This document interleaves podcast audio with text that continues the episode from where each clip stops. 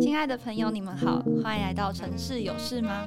我们将寻访与城市相关主题，让我们在云端交流，一同走入城市，关心城市大小事。发生什么事？大家好，我是米奇。今天呢，很高兴邀请到高雄科技大学的王日峰教授来到我们的频道上，跟我们分享与捷运相关议题的一些观点。那我们先请教授稍微自我介绍一下。好，大家好，我是国立高雄科技大学博雅教育中心的王玉峰哈。那今天非常开心能够来到这边跟大家谈一下，说我大概自己所知道的有关捷运的部分。因为我们是从透过信件来邀请教授，那有了解到教授是台北人，到南部来教书。是。那台北跟高雄就是同样都是有捷运的地方嘛？是是是。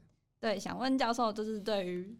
这两个地方的捷运平常有什么搭乘的经验或感想呢？基本上，因为我其实是我生长的地方是高雄了哈，然后因为老婆小孩都在台北，所以后来就搬到台北去了哈。那但是工作地点还是在高雄，所以有点复杂了哈。但是因为这样子，所以其实在台北的时候。待的比较少，所以我其实，在台北是不太会开车的，就是我看不懂路，因为台北的路很恐怖，开进去的话就无限循环这样。那所以那个我基本上大概在台北就是搭捷运。那高雄的部分是因为我以前毕业的时候，我大概跑过一阵子的捷运，是当捷运线的记者。那大概三四年的时间左右，所以一开始对捷运就是有一些些的了解这样子。嘿，那但是后面其实就。算是一个很单纯的使用者哦。那因为我的在高雄的住家到我们的学校，其实刚好就是捷运红线可以往返的地方，所以我平常上课也时常搭捷运。那因为教授提到嘛，就是在台北跟高雄，就是捷运都是一个通勤的工具。是。那就是这两者的搭乘间有没有什么比较特别不一样的地方？呃，台北捷运其实基本上。虽然高雄捷运跟台北捷运规划的时间是差不多时间开始一起规划，但是后来是台北捷运先开通嘛，哈，而且台北基本上的市民搭重大众运输系统的习惯比较久，所以在搭台北捷运的时候，其实你可以看得到，它一整天其实人都蛮多的。哦，那高雄捷运其实步过了一个很长的时间啊，就是一开始的时候，其实高雄捷运是没有什么人，然后我记得那个时候。呃、欸，YouTube 刚出来的时候，很多人都喜欢拍说：“哦，你看我来高雄搭捷运，都太宽敞了，整个车厢都没有人这样。”但是这几年来，高雄捷运其实就慢慢的人就越来越多哈。那其实它的那个搭乘人数就也越来越多。但是基本上搭捷运的话，在高雄搭是比在台北搭愉快一点啊。就就一个乘客而言哦，尤其是如果你是在高雄搭。轻轨的话，因为我们有一个校区在旗津嘛，我也是得搭轻轨去到哈马星再转渡轮。那那个你可以从窗外看到一大片的海，其实是那个是非常漂亮哦。就是基本上那个搭起来，在高雄搭起来的的样子，其实是非常的愉快。所以很多观光客到高雄来，其实都是搭捷运哦。这这点是比较大不同。嗯，那呃，就是我们都是之前有跟老师聊到那个，就是。你说就是捷运也是花了非常久的一段时间，嗯，高雄捷运就是一开始很空，对，可是你刚刚也有提到说，哦，现在变很多人，甚至会有搭不到的情况，对对对对。那经过这么长时间去培养它，会会让捷运觉得比较值得。可是尽管现在已经可能运量已经都有提升了，但是还是有常年的亏损在营运的现象，然后就有人会去质疑说，这样我们盖捷运是否值不值得？毕竟毕竟在这么长的一段发展时间，我们都会很难去。就是还没做起来之前，会很难去觉得说它是是否值得，或者是是否是适合的。那想问，嗯，老师对于就是大家觉得捷运是一个赔钱的大前坑，这边有什么样的见解？这个其实是一个还蛮复杂的问题啦。就是说，呃，你要从哪一个角度去看这个问题啊？那但是基本上全世界。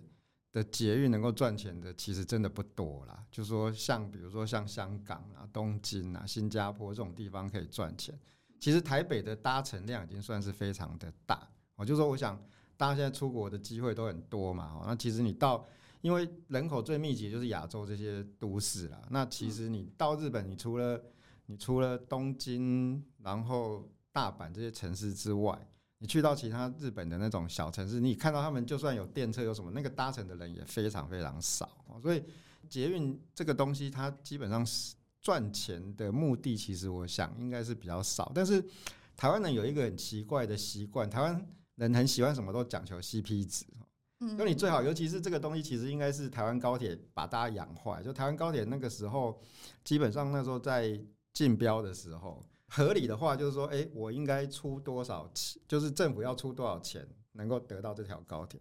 但是我们台湾高铁拿出来的那个当初开标是零嘛，就是说政府不用出半毛钱，你就可以得到高铁。啊，实实际上政府后来还是拿了一堆钱出来。但是问题是，这个零的印象被大家深植在脑袋里面，说，哎。其实 BOT BOT，我想那个很多都在讲 BOT，就是台湾高铁那个时候 BOT 就造成旋风嘛，我就说，呃，海角七号都说双马 BOT，海 马 BOT，什么龙 BOT，哦，机咬 BOT 进户的门出几哦，但是实际上不是这样哦，所以后来台湾在做各种的公共建设或大型建设，基本上都会希望说，哎，是不是政府可以不出半毛钱，然后就可以获得这个东西。那我想这个东西其实就是跟捷运目前碰到的困境是一样，就是说，呃，不太可能说我们的公共建设是不出半毛钱，然后就可以获得这些东西哦。就是说，任何东西的盈利当然是应该要追求啦。比如说捷运这个东西，我想有很多的案例在讨论，比如说是不是捷运可以跟新的住宅区共构，然后让带动整个住宅区的发展。或捷运的沿线可以让整个房价上涨，或者让他的生活更方便，这个其实都是一个无形的看不到的东西，不是捷运公司整天可以赚多少钱看得到的东西。如果你每天就是一直注重在捷运公司赚多少钱的话，这个对城市来讲会是一个很痛苦的东西。就是说，大家市民纳税纳了这么多钱，那怎么样合理的去使用是一个讨论的东西。但是话又讲回来说，确实它。呃，一个不小心，确实是会变成一个大钱坑呐。就是说，其实以高捷的经验来讲的话，前面确实是经营的还蛮惨淡的一段时间。这样，对对对啊，就是这个经验。那我想，现在大家会讨论，当然就是说，很多城市开始慢慢出现捷运嘛。那比如说，像因为其他城市我不熟啦，我也不好意思讲哦。那但是像台中捷运目前只有一条线，我想那个状况应该不会是。太好，那你你要你要维持那一整条，那比如说像台南，听说可能也要有一条，那如果是只有一条的话，那个我觉得那个状况都不会太好，因为它必须要有一个路网的串联哦，那路网怎么去串联，这个又是一个大问题。就是其实，在捷运它一开始路网的建制的过程中，会有一段我觉得我认为是一个蛮黑暗的事情，就是你会觉得它其实没有那么方便，然后然后你可能也只看到捷运盖好这件事情，可是它其实。它身边带动捷运旁边的一些房价，或者是带动了整个社会发展。像是以铁路来讲的话，左营高铁站就是整个带动了整个高雄左营那边那部分地区的整个整体发展。那种东西是真的需要一段时间去慢慢的培养，去慢慢发展，你才会看到那样的结果。对对。但在这之前，如果没有看不到那个未来的愿景的话，感觉就会就会一直深深陷在说哦，怎么这么麻烦？就是这捷运盖好像没什么用的这种感觉。对对对。嗯对，其实呃，除了刚刚主持人讲到的这个部分之外，就是另外一个部分，对台湾来讲会碰到一个比较尴尬的问题，就是说，呃，尤其是台湾的中南部，其实没有什么大众运输系统的使用的习惯。中南部的人其实就是一个摩托车城市嘛，就摩托车王国，反正走到哪就是摩托车嘛。那那个。其实中南部 U-Bike 能够崛起，我都觉得是一个非常惊人的事情。这样哈，因为大家都太习惯骑摩托车。那摩托车这个东西，基本上第一个方便，第二个便宜。嗯，它对捷运来讲是一个很致命的伤。因因为在北部会碰到一个问题，就是说，其实我骑摩托车不见得那么方便。第一个下雨，第二个停车很难停。但是在中南部完全没有这个问题，而且它比捷运好太多。你捷运下车以后，你要去到。偏远的地方你很难去，但是你在中南部，你摩托车四通八达，你爱去哪就去哪，所以这个会变成一个非常尴尬的状态哦。这个在中南部你要形成一个捷运的城市或捷运的路网，我觉得会是比北部更困难一点。嗯嗯，南部要打败机车这个大魔王是真的非常难的，然后就加上好像有一点，就是南部人对于大众运输的这个概念好像就没有北部。就是在北部还没捷运还没盖好之前，好像呃，可能公车系统也是觉得哦，就是我可以搭大、嗯、大众运输去做通勤动作，嗯、可是南部好像就比较没有这样的概念。对对对对对对。那如果南部要做推大众运输的话，因为大众运输是一个潮流，这个趋势，然后是我们未来势必要走往的道路嘛。那你觉得南部大概可以怎么样去发展呢？最近那个行政院在推那个。就是通勤的那个月票啊，嗯嗯，我觉得那个某个程度对中南部是有用的。其实搭乘捷运或者搭乘大众运输系统，其实有一个很主要的群众是学生，嗯，但是学生基本上你他搭捷运的话，因为像以我个人的例子哦，那以前我的课程有在跟同学讨论捷运，然后 我们家在高雄的私家，然后我们学校在南子，那其实。光搭捷运大概要二十几分钟、三十分钟哦。那对我来讲，我有时候会搭捷运，因为比较方便哦。那我以前有上课的时候，有一个同学住在我家隔壁，然后他都是骑摩托车，然后他也是修我这门课。然后我就问他说：“哎，你为什么不搭捷运？”他说：“老师，你知道那个搭捷运一次多少钱吗？他搭一次我可以加油骑骑一个礼拜，你知道吗？”然后，然后后来我才有点恍然大悟，因为我们毕竟。那个经济收入是有一点差距的，然后就会恍然大悟说：“哦，对，对他来讲，就是其实我们回到每一个问题，就是对每一个人到底是不是方便这个东西，其实是很重要。方便跟省钱嘛，那基本上对他来讲，搭捷运其实并不是一个很好的经济的，一点都不经济，对，一点都不经济实惠。那基本上骑摩托车才是经济实惠，而且我要去哪就去哪，所以它是没有诱因的。”那你的诱因当然就是可能你的价钱更低，那你就可以有诱因。那问题是价钱更低，你就会赔的更多嘛。嗯，这是一个这是一个恶性循环，然后所以基本上就说你到底要用什么样的东西，这个其实就是一个我们在讲说一个政府在施政的时候，他要去考量的东西。你如果让大家觉得大众运输系统是有感的，那你政府上面其实是就是每年会。有一些亏损的话，我相信大家应该是可以比较接受。但是你如果无感，你觉得说这个捷运就是个贵桑桑啦，然后又不方便呐，又很糟糕，那他就会觉得说，那我还每年还要贴你这么多钱，那我会觉得很不甘愿啊，这样子。嗯，对，但是。就感觉政策这种东西在判读的时候，对民众最直接的感受就是我到你这政策做下去，我到底有没有感觉？或者他就只是一个口号喊在那边，对对对，然后我就是没那个感觉。对对对对对对。那呃，捷运这件事情在前瞻计划中，就是包括基隆、双北、台南、高雄各地都有新建的规划。那它的政策也是非常的琳琅满目。然后判读判读捷运政策的方法。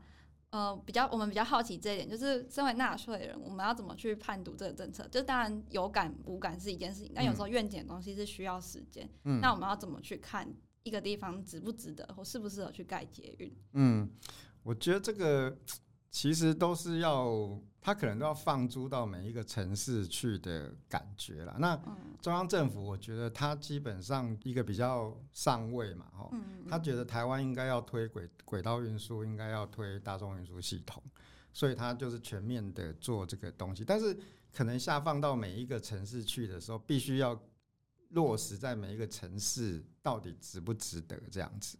嗯，哦，那这个东西就会变成说，而且你有没有办法去整合一些其他的系统？因为像我觉得，呃，路网的建制其实会是一个非常重要的东西啊。嗯，那高雄其实这几年来就是慢慢的一直透过各式各样的方式来做建制嘛。那 U-Bike 这几年起来，可能也对整个路网的建制是会是一个好事，因为 U-Bike 会在捷运站旁边。那台湾的民众现在开始习惯骑 U-Bike，所以对他来讲，短短的距离他可以。透过 U-Bike 的系统来做解决，对，去补足，比起以前用走路这件事情好太多。这样子哦。那话说回来，就是说，你这个城市本来有没有先天上的这种大众运输系统，那会是可能是捷运一个主要成败的关键。这样子哦。那如果它失败的话，其实可能就是说，你到底需要花多少钱下去？那你的止血点在哪里？哦，那这个都是必须要做长期思考。那像高雄捷运，其实 我们那两条线就是就是很久嘛，嗯，那现在培养出来，其实红线人比较多，橘线相对来讲人就没有那么多。那他现在培养出这些，然后再加上轻轨，轻轨其实人数也没有那么多，但是慢慢形成一个路网。哦，那路网之后，所以这几年因为轨道系统它开始会有拉其他的区域出来这样子哦，那这些东西就是一个很长期的投资啦。那我觉得还是要放到每一个都市去看，像台南到底适不适合哦？那这个都是一个很长期的投资。嗯，就是在路网规划的时候，嗯、呃，虽然是要放到每个城市去看，但是其实高雄一开始大众运输也比较没有那么盛行。对。那高雄市政府愿意去把钱投入在节约这件事情上，我觉得是一个非常大胆。需要点胆量。那个那个时候状况是这个样子，嗯、就是说，因为高雄市跟台北市是台湾唯二的直辖市，嗯，那时候没有六都、五都这种东西，嗯嗯，所以那个时候大家都是去新加坡取经嘛，嗯，然后就说，啊，这个人家新加坡、东京都有捷运，我们要盖捷运，那台北有跟，高雄东的嘛爱五啊，嗯，我们怎么可以输他？是这样子盖出来的，然后盖了以后就发现说，怎么这么贵？所以大家就又开始后悔，说这个东西到底要不要盖？所以，其实捷运这个东西在高雄就是撑了很多年，就是说，它其实花了非常 多年的时间是没有动的，然后一直到后来，呃，民进党执政就规划很久，然后后来是谢长廷执政之后开始在施工，开始动这样子。那一开始施工的时候，高雄市民当然是很开心啊，就是说，哎，我们开始做，但是后来就发现这个。交通黑暗期很长啊，然后就是跟台北一开始一样啊，交通黑暗期很长啊，我们又不晓得这东西到底有没有用啊，这个后来又这么贵啊，所以它其实又又碰到一段时间的反弹这样子，然后慢慢的这几年来就是，诶，透过高铁运输，就是观光客进来，观光客都会利用捷运系统，然后再加上说，诶，市民们也开始习惯搭捷运，然后又加上这些 U-Bike 什么的串联之后，我觉得才慢慢好起来，所以。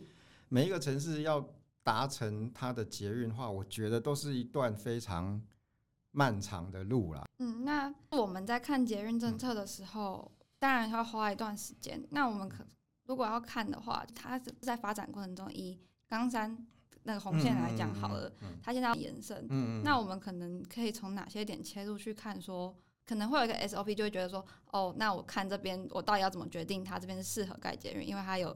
一定的人口，嗯，或者是像刚刚老师讲的，就是台北、台北跟高雄是台湾的两大都市。嗯、那如果台北有这个计划，那我相信高雄有这个机会。就是是怎么样去判断有这个价值？我觉得那个有的时候都是市民们觉得到底需不需要嘛，就是说那个时期就觉得说，哎、嗯欸，台北有，我们也要有这样子哦。嗯，那现在慢慢的，哎、欸，高雄那两条捷运其实基本上慢慢有做起来。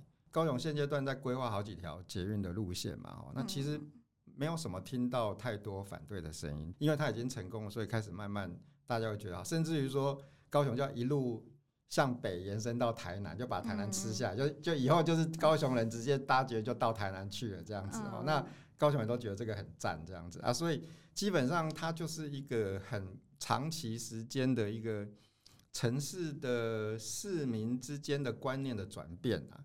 所以这几年来，其实像我们现在有好几条的捷运在做规划嘛，好像比如说要去澄清湖啦，那以后你看棒球要去澄清湖就可以直接搭捷运去啊。然后这个高雄市民现在我也听不太到有反对的声音。那前一阵子主要是轻轨有一些抗争嘛，哈，那基本上大概跟轻轨，因为轻轨原本以前是日本时代的临港线，它是沿着工厂跑，所以旧的它。只有一段路，从美术馆到大顺路那一段是新新开的。那新开的刚好那一段路，其实目前又是交通非常繁忙，那上面有很多的商场，Costco 什么在那边，然后它会造成一些交通的黑暗，所以其实有一些抗争。但是呃，前不久已经完工，它就会绕成一个圆形再跑这样。所以目前听起来，高雄市民对捷运其实都是持比较有。希望正面态度会比较多，嘿，那这个也是花了十几年的时间，慢慢改变一个城市的样貌，这样。所以我觉得其他城市，比如说台中、台南，现在要开始做节，他们应该也会碰到像高雄的状况。嗯，第一条、第二条，那大家市民们会觉得说，我们到底要盖这干嘛？我们为什么花这么多钱？那你要怎么盖啊？这个都是一个问题。子。那感觉是政策施行跟民众的观念其实一直都在调整跟磨合。对对对对对对对，啊，民众使用上到底觉得好不好？我觉得这个也会是一个很直接的观感啊。你方不方便，然后便不便宜，大概就这两个是对民众对最最直接的。它值不值得？CP 值高不高啊？对，嗯，那如果以高雄捷运来说的话，你你有没有老师有没有认为说哪些有做的比较好的地方跟不好的地方？毕竟老师就是使用者嘛。呃嗯。嗯比较好的地方，基本上我觉得台湾的捷运都一样了。如果我们时常出国去看的话，台湾的捷运其实是还蛮不错的哈。就是说，嗯，时常看到那个 YouTube 都来讲说，哇，台湾的捷运居然是这么干净。虽然我没有像日本那样说都不讲话，但是其实就是有让座啦，很干净啊。所以我觉得北高两边的捷运，其实在全世界来讲都算是。水准蛮高的一个捷运线啊，那所以这个当然都是优点了。那至于说它比较 比较不好的地方，就是现在尤其是红线，其实人真的慢慢越来越多。那它怎么样把？因为它它的那个诶、欸、车厢其实是可以延伸的，嗯，就说可能是现在车厢不太够，那怎么样慢慢的把这个人潮既然多了，就应该要加强哦。那怎么样去做这个东西？我觉得会会会是一个重点。嗯，那 一开始就是也是讲到红线，因为红线还蛮蛮重要的。嗯那有一个质疑的声音说，台铁路线跟红线其实有蛮重叠到的。那他们在定位上或者他们之间的差距，老师有什么看法？其实我 我觉得这个应该是台铁本身的问题，因为台铁还没有公司化嘛。嗯，所以基本上我觉得在就我一个使用者啊，我没有任何的意思。就今天我也是使用者，我也是纯粹就。呃，是不是方便跟 CP 值？那我会觉得，像我今天来台南这边录音，我是搭台铁嘛，那我必须要上网先去找说，哎，他几点有班车？那我是会搭捷运到桥头，然后从桥头搭区间车到，其实区间车就有点类似捷运嘛，对不对？就区间车到台南市来。那这个整个从一点到两点之间的区间车，好像就只有一班还是两班这样，就经过我们桥头。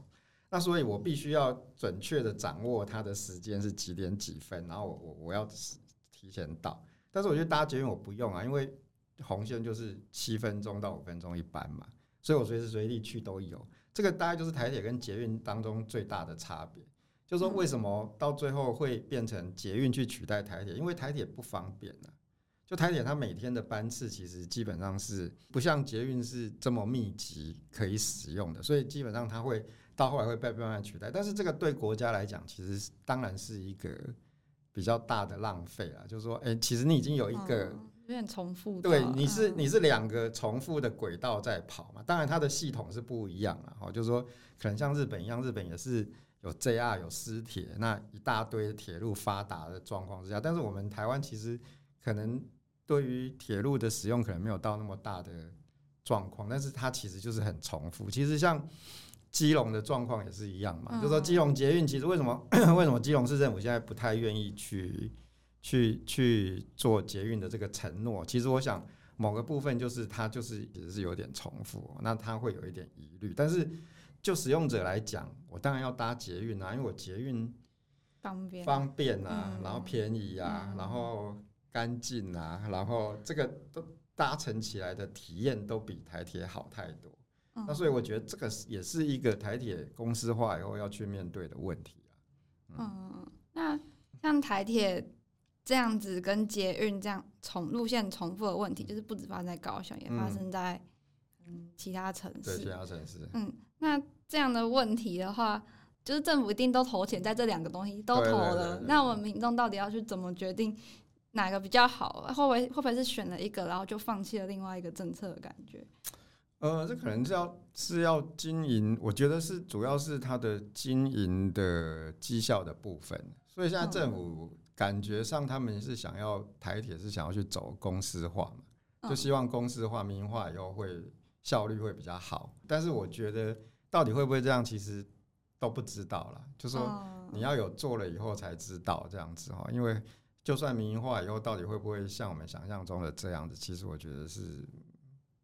不一定，还对对对还不知道，没做就不知道。对对对对对对。那在这另外一个方面的问题，就是除了大众运输，他们之间可能会有互相干扰的问题以外，嗯嗯、再来就是大众运输跟私人运具之间的关系，他们势必是有冲突的。就像机车跟捷运，大家会在机车跟捷运之中之间做选择。那你觉得，就是这两个之间应该怎么处理会比较好？我觉得有点困难呢、欸，尤其中南部，你要去抵抗机车这件事情，我觉得、嗯。我觉得超困难的，因为大家每一个人每家都有一台到两台的机车，那个机车的数量其实是我想北部的人应该很难去想象的哈。所以，而且台北就是说台北的都市化，它的捷运到了以后，你小巷子里面你可以走路进去。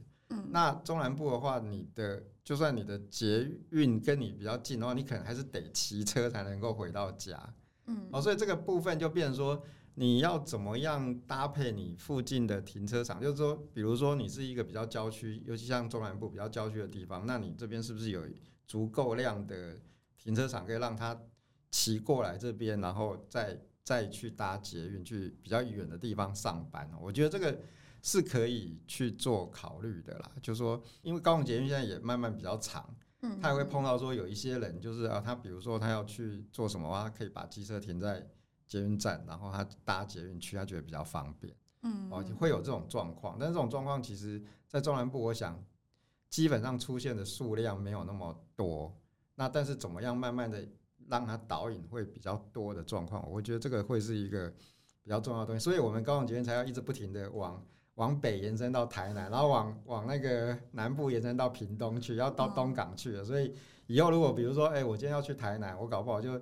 骑个车到我家附近的捷运站停好车以后，然后我就搭着捷运，然后就一路。就以前的话，我要去台南，我可能要到高雄车站，好像可能啊，但是现在不用，我现在直接搭捷运就会到。那这种状况就会造成它的这种呃运量的相辅相成，就是运交通工具的相辅相成。但这个可能要再过个十年五年，我们才看得到的这种状况，这样子。其实，其实我自己觉得 U bike 跟机车会有点像，是因为他们都解决很短距离交通的问题。那 U bike 会崛起的原因，是因为可能那个距离真的很短。那大家觉得骑机车跟骑脚踏车其实都是可接受的范围，所以 U bike 才会这样子去兴起。尤其是在中南部，其实其实对于学生来说，未满十八岁以前，大家也都是骑。脚踏车对比较多。U U bike 其实我觉得 U bike 是一个非常有趣的现象哦，因为我们家那边的捷运站，那个我稍微有观察一下，就是我们家我们家那边的捷运站叫狮甲站嘛，嗯然后狮甲站有很多通勤的学生，那比如说我们家过去有一个个高职，那基本上那个高职它离捷运站是有一点距离的，所以我发现每天早上。捷运站的 U bike 是会被清空的，就所有的人出来就会先去抢那个 U bike，然后骑到他们学校去啊。因为好像 U bike 有前面有三十分钟是免费的嘛，对。然后基本上因为有几次我早上要去骑 U bike，所以就发现所有周遭内的 U bike 通通都不见了，就他们一早就会全部把它骑到学校去，然后他们就是通勤，然后到了下午的时候就从学校骑过来做这种这种通勤，所以。某个程度，对，我觉得主持人讲的没有错。就 U-Bike 出现之后，它其实某个程度让捷运的使用者变多，因为它其实就是有所谓的这个交通的载具的相辅相。它比起比起公车会更方便嘛，因为它是它比较机动性。然后比起巴士，它也是都更方便啊。比起机车，比起机车来讲，它不用它不用准备台机车那么昂贵嘛。所以我觉得 U-Bike 其实是一个非常。对捷运，就高雄经验来讲，对捷运其实是一个非常重要的东西。那感觉就是这些运，就是相符的那种运具，其实也是很重要的一个配套措施。对对对，就是可能没办法只思考说捷运我到底哪个站点到哪个站点，我们要思甚甚至思考到从站点到家里或从站点到公司这种很很短很短通勤距离这件事情要解决。对对，我们才有机会打败机车这个。对对对对对对对对对对。对。不过机车也不见得一定要打败它啦，就是说它其实也有它的优点在这样，对对对对对，要不然的话，你看东南亚也是一样啊，说行人地狱，其实东南亚也是更比台湾更恐怖这样子哦，所以它有它的人性上的优点，尤其在这种不太会下雨的地方，哎，它其实确实是有它的很大的优点。嗯，那。最后呢，就是想问问老师，对于台湾捷运这个未来的理想蓝图？就是身为一个民众、嗯、一个使用者来说，嗯、老师会希望未来的捷运是一个有什么样的样貌？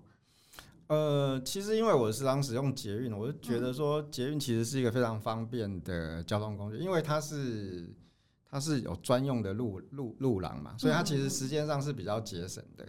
啊，对大家来讲，它不用停红绿灯嘛，它就是专用这样走，所以我觉得它其实是一个非常方便，然后在很适合这种大都市的这种交通工具啊。那台湾其实确实是应该要去发展它。那只是说，在发展的过程当中，怎么样针对每一个城市，然后怎么样去慢慢培养它的人口？那你要怎么样呃，让大家民众不要在你在发展的过程当中爆气，或者是说觉得说这个东西造成我很大，或者是你的财政上面要要要掌握住，因为捷运毕竟它不是一个真的可以赚钱的东西。那基本上你必须要去做一个好的规划，就是说透过捷运，你可以让这个城市得到多大的利益，得到多大的好处，让民众都能够觉得说，哎，确实我有看到这个东西，我要支持它。像台北市，我相信你现在说跟台北市民说，我们今天开始就把捷运全部关掉，台北市民一定 可能会暴气，对，一定一定抗争嘛。那高雄市，你跟他说关掉，大概有一半的人会抗争了，哈，就因为高雄市也没有使用那么多，台北一定是。双北一定是全全面抗争嘛，所以基本上你怎么样让其他的城市达到像双北这样子的方式，那个就是考验每一个城市的执政者的整个执政的操作跟智慧。嗯，那这边补充想问一个，就是老师刚好提到捷运它是一个。呃，就是专专门专用路权，对对对，但是轻轨其实啊，轻轨没有，轻轨其实有渐渐在突破这件事情。那其实其实这也其实轻轨也打开我们对于捷运的另外一种想，就是不同的对不同的系统的想象。那其实我觉得未来在发展这一块的时候，也不一定要是专用路权。对，毕竟就以台南来说，因为我自己本身是台南人，如果对台南捷运想象，如果它有专用路权的话，台南路已经很小了。对，如果它拿专用路权来盖捷运的话，那其实路会更小，那我觉得冲击会非常非常大。那如果是公用路权的话，可能会稍微解决这件事情嘛，说不定也也有这样的可能。对，其实、嗯、其实如果大家就是有去欧洲看的话，欧、嗯、洲其实基本上电车就非常多嘛，嗯、尤其像荷兰，其实基本上就是电车加脚踏车，他们脚踏车多到爆这样子。那、基本上大家都在同一条路路路上面跑来跑去，这样它也不会啊，因为。相对来讲，它的电车是比较开的比较慢，嗯，所以基本上就是不会有那么大的危险性这样子。哦那所以这个部分其实我觉得主持人讲的没有错，这个部分其实也是台湾某些城市其实适合这样做，因为相对来讲，你地上的电车，呃，它的成本没有像你去挖专用路权，你去特别去挖一个地下专用路权，成本那么对，成本比较低，然后。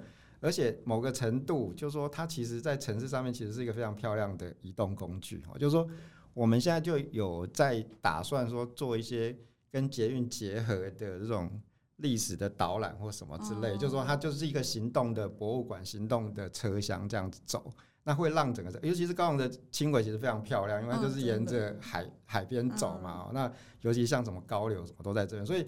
基本上，我觉得其实像主持人讲的没有错啦。我刚是一直没有想到说，其实如果用电车的方式来解决一些地方，我觉得是可行的。对，嗯嗯。